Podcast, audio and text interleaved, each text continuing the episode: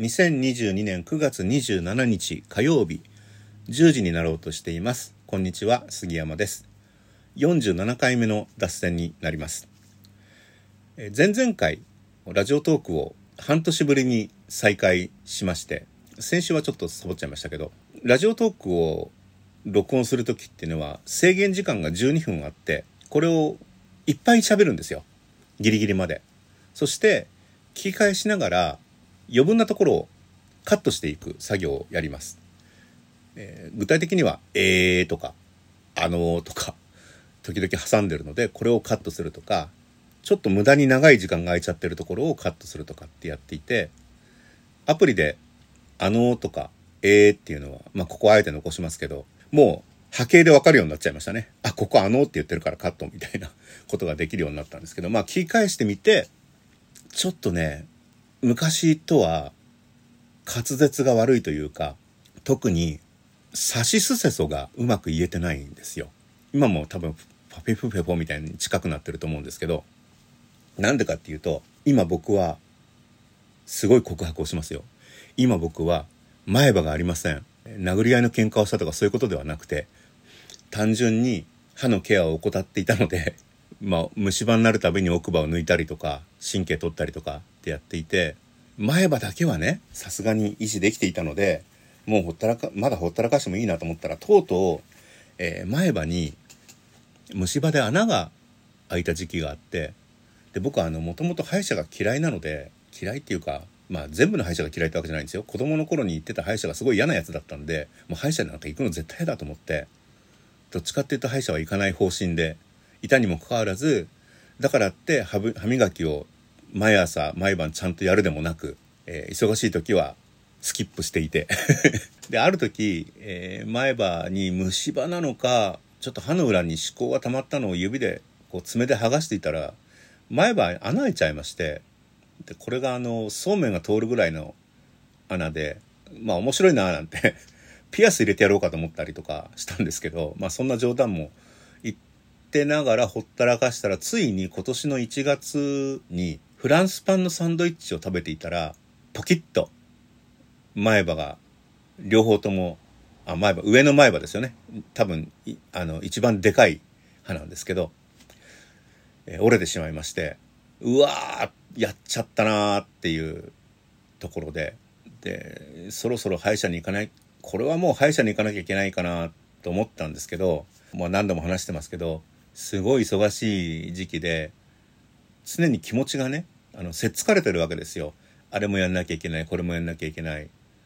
だから仕事以外のことは全然考えられない時期で唯一の楽しみがドラマ見るぐらいだったんですけど歯医者には行かない状態がここまで続いていて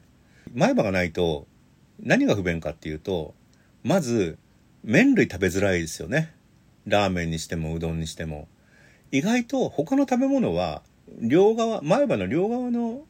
あたりで噛んだりとかすればうまく食べられちゃったりするんですけど前歯がないとさすがに辛いのは麺類ですね。こればっかりは未だに意外と麺類って前歯で切るんですよね。熱いしね舌で切ると。そんでまあまず麺類が食べられないと。もう一つは貧乏くさい顔が。すっげえ貧乏くさい。歯も整えられないぐらい金がないのかっていうぐらい貧乏くさく見える。あの役者さんでも何人か僕気になる人いて前歯もうちょっと綺麗にすればいいのにって思ってる役者さんがいて、えー、量産型リコの上司の役の人とかよくあのバイプレイヤーとしてテレビに出てくるドラマ出てくるすごいあの僕好きな人なんですけどいつも歯を見ちゃうんですよね。ただ彼の場合はその歯の貧乏臭さをキャラクターにしてるのでうまいなこの人上手だなっていう多分あの人歯直したら仕事なくなっちゃうんじゃないかなと思うぐらいなんですけど、まあ、それはともかくとしてものすごく貧乏くさくてただ今ってマスクしてるじゃないですか。だから普段会話しててもバレないんですよ。で確かに「さしすせそ」が上手に言えなくてもマスクしてるからだなって思ってもらえちゃいそうなんですよね。なので、えー、まず外観上はもうマスクのおかげでクリア。ただ唯一ご飯食べてる時にマスク外しますからあれこの人前歯ないんじゃんっていうふうに思われる。あんまり会食することないですけどね。僕が時々あの仲良くご飯食べに行くメンバーの人たちと、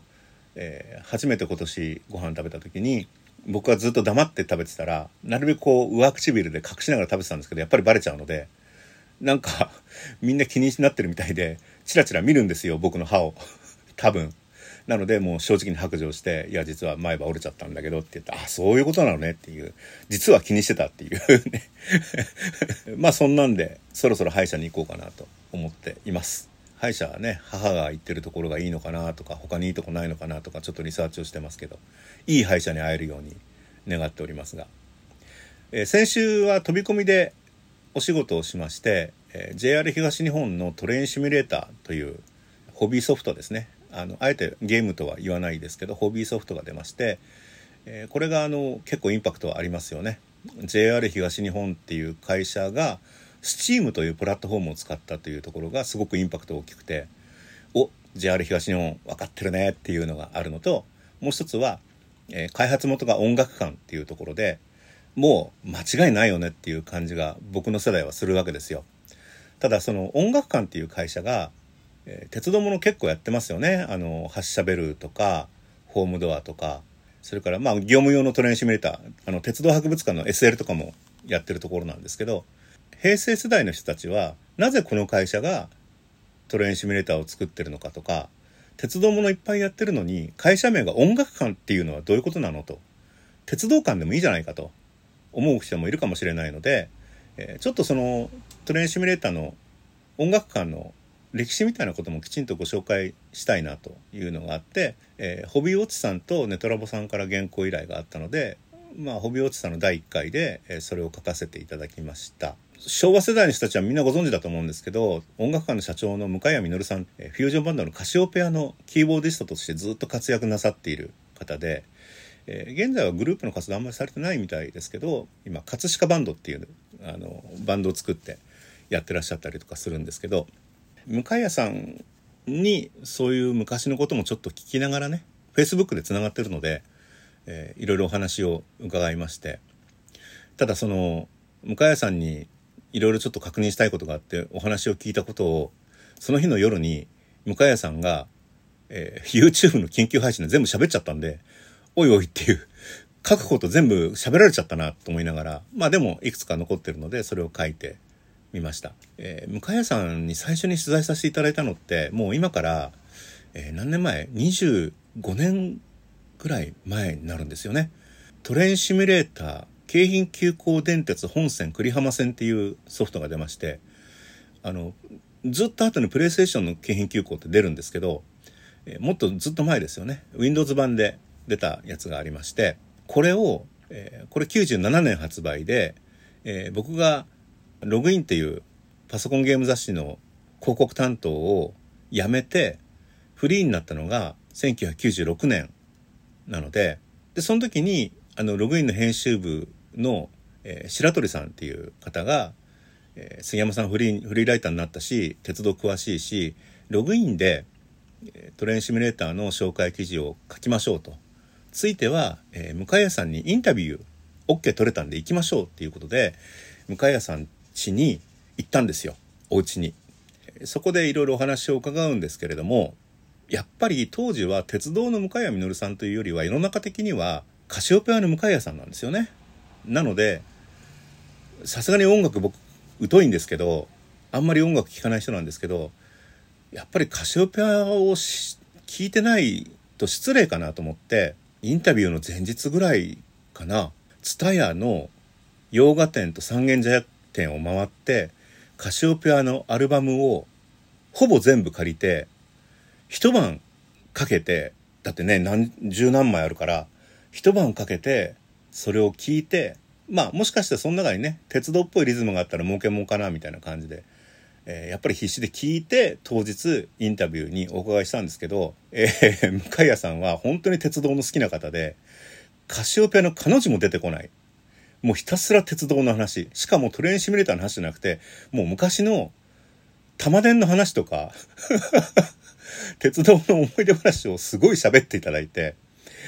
なんか、しまいにはもう奥から当時の切符とか、その、録音機とかね、撮り鉄って録音するのも撮り鉄だったんでその辺のものも全部出してくれていろいろお話を伺ってものすごく楽しかったんですけど、えー、記事に使える内容がほとんどなかったっていう もうほとんど写真を撮っただけっていう感じの取材をしたのが印象に残ってますね。えー、まあ、今回はこの辺で、えー、ネトラボホビーウォッチで記事出ますんで読んでください。